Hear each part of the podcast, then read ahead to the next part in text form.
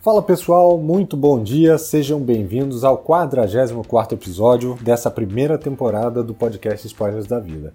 E hoje eu vou falar um pouco sobre como o nosso pensamento pode ser capaz de mudar a nossa perspectiva e moldar o nosso futuro. Você acha realmente que a forma como você pensa pode ter algum efeito de mudança na sua vida?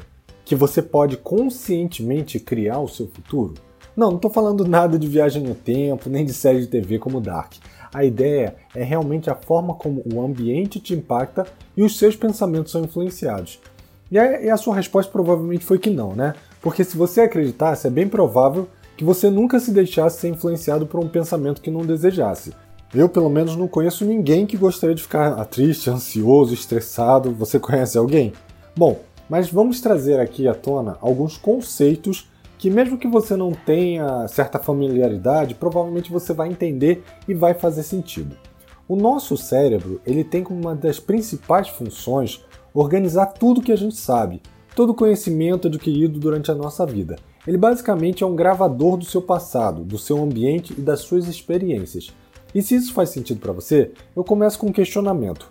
O seu pensamento controla o seu ambiente, as suas experiências, ou são as suas experiências que controlam os seus pensamentos e, consequentemente, as suas ações, a forma como você se comporta e os seus relacionamentos.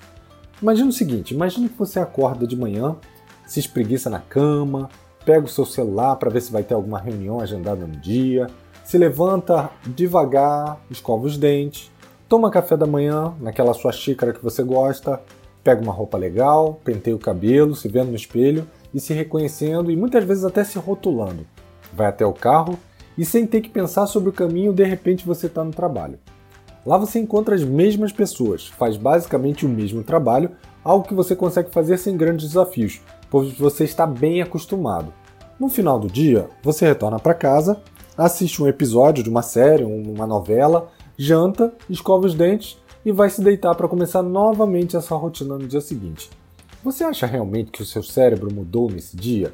Você teve a mesma rotina, com as mesmas pessoas, realizou as mesmas ações, produziu eventualmente as mesmas emoções que no dia anterior e vai produzir no dia seguinte.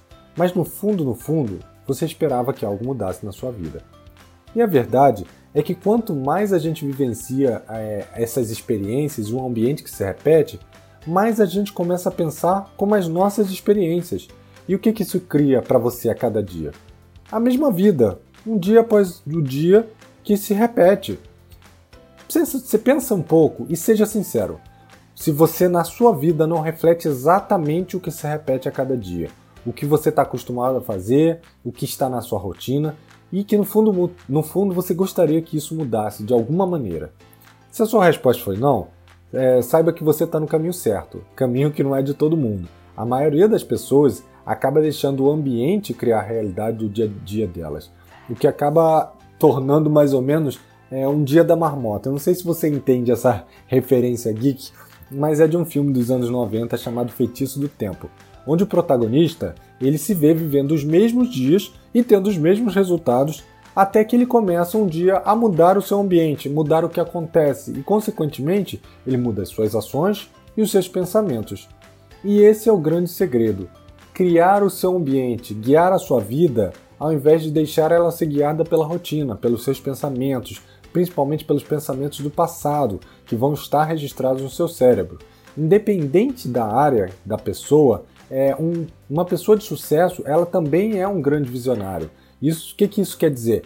Que ela tem visão de onde ela quer chegar, que ela projeta o futuro dela, o futuro que ela quer criar. Então imagina, sei lá, Gandhi, Mandela, é, se a gente for pensar em questões humanitárias, ou Flávio Augusto, Jorge Paulo Leman, da Ambev, se a gente for pensar no âmbito mais empresarial, de negócios, Silvio Santos, Lady Gaga e muitos outros artistas que tiveram sucesso na parte do entretenimento.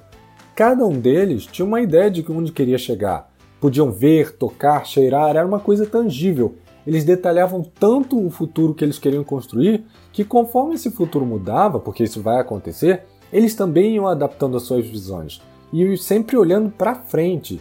E esse futuro era tão vivo no pensamento deles que eles viviam suas vidas como se eles estivessem realmente acontecendo no presente, porque os sentimentos engatilhados pelos pensamentos eram reais. Lembra que eu já falei até em episódios anteriores, se você já ouviu, o nosso cérebro ele não consegue distinguir a realidade de um pensamento. E quanto mais detalhes a gente tiver, mais ele acredita nisso e mais ele traz os sentimentos relacionados a esse pensamento.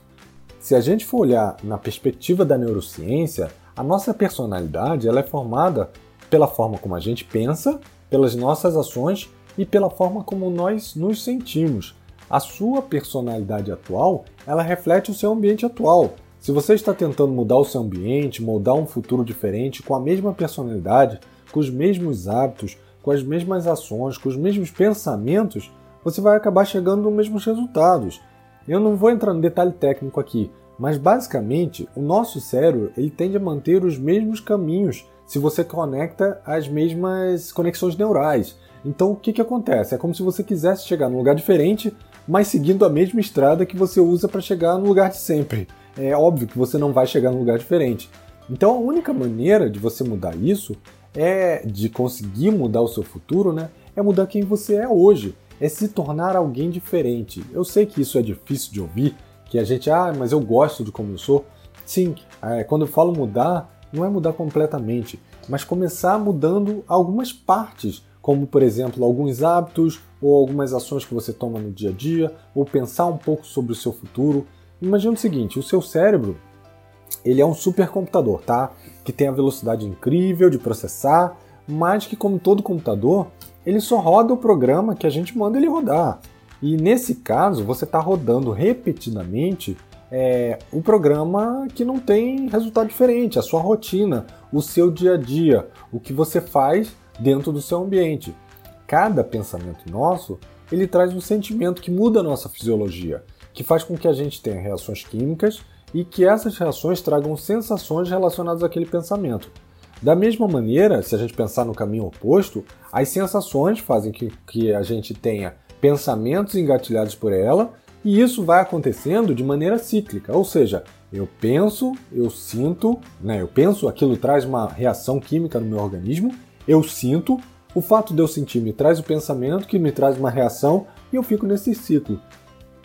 Então, se você tiver um pensamento negativo, você vai ter reações no seu organismo que vão te fazer sentir mal, como liberação de cortisol, adrenalina, vai te gerar ansiedade. Isso vai fazer com que você tenha mais pensamentos negativos e já deu para entender como isso é perigoso, né?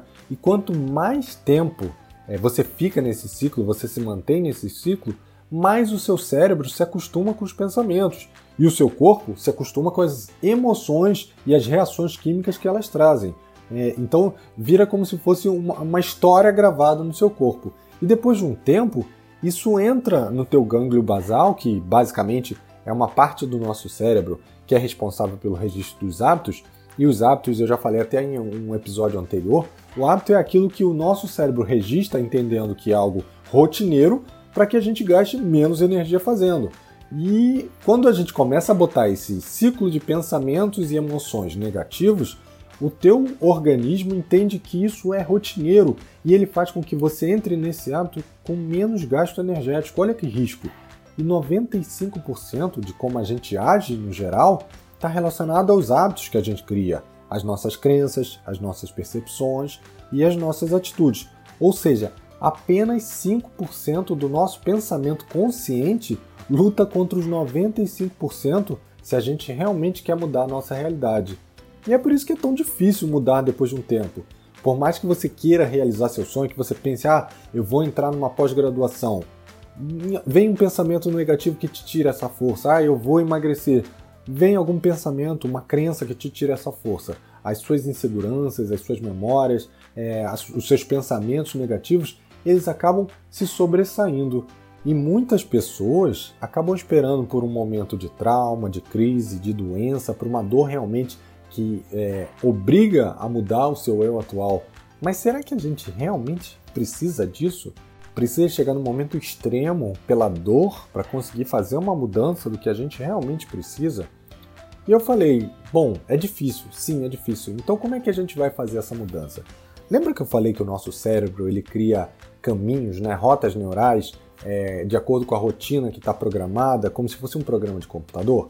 Então, A melhor forma para você mudar isso é você criar uma nova programação, é trazer uma nova sequência, novas variáveis, novos padrões, novas combinações. Como é que o ser humano faz isso? A forma mais eficaz de todas é, de criar novas conexões é aprender. Exatamente, parece bobo, mas é exatamente isso. Aprender, seja com uma leitura, com um curso, assistindo um vídeo. Sempre que a gente aprende algo novo, a gente ativa é, no nosso cérebro uma capacidade chamada neuroplasticidade, que é a capacidade do nosso cérebro se adaptar às mudanças. Ele cria literalmente novos caminhos neurais e novas conexões é, e faz com que isso crie novos pensamentos, novos ciclos, novos hábitos, novas emoções. Então, se você realmente quer mudar a sua vida, o primeiro passo é se transformar através das mudanças da sua personalidade, dos seus pensamentos e dos seus hábitos tendo uma visão clara de quem você quer ser no futuro e sendo um visionário exatamente em relação aos seus objetivos, dedicando muito tempo ao seu aprendizado. É isso que eu acho que é o mais importante.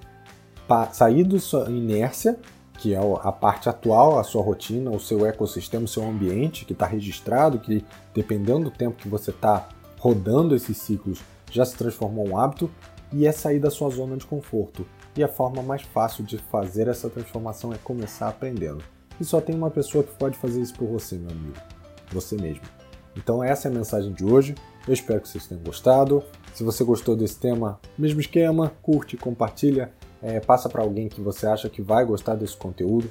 Se quiser também me mandar uma sugestão de tema, fica à vontade, pode mandar pelo blog, pode mandar pelo comentário onde esse podcast estiver postado. Fica à vontade, esse conteúdo é realmente para vocês, tá bom?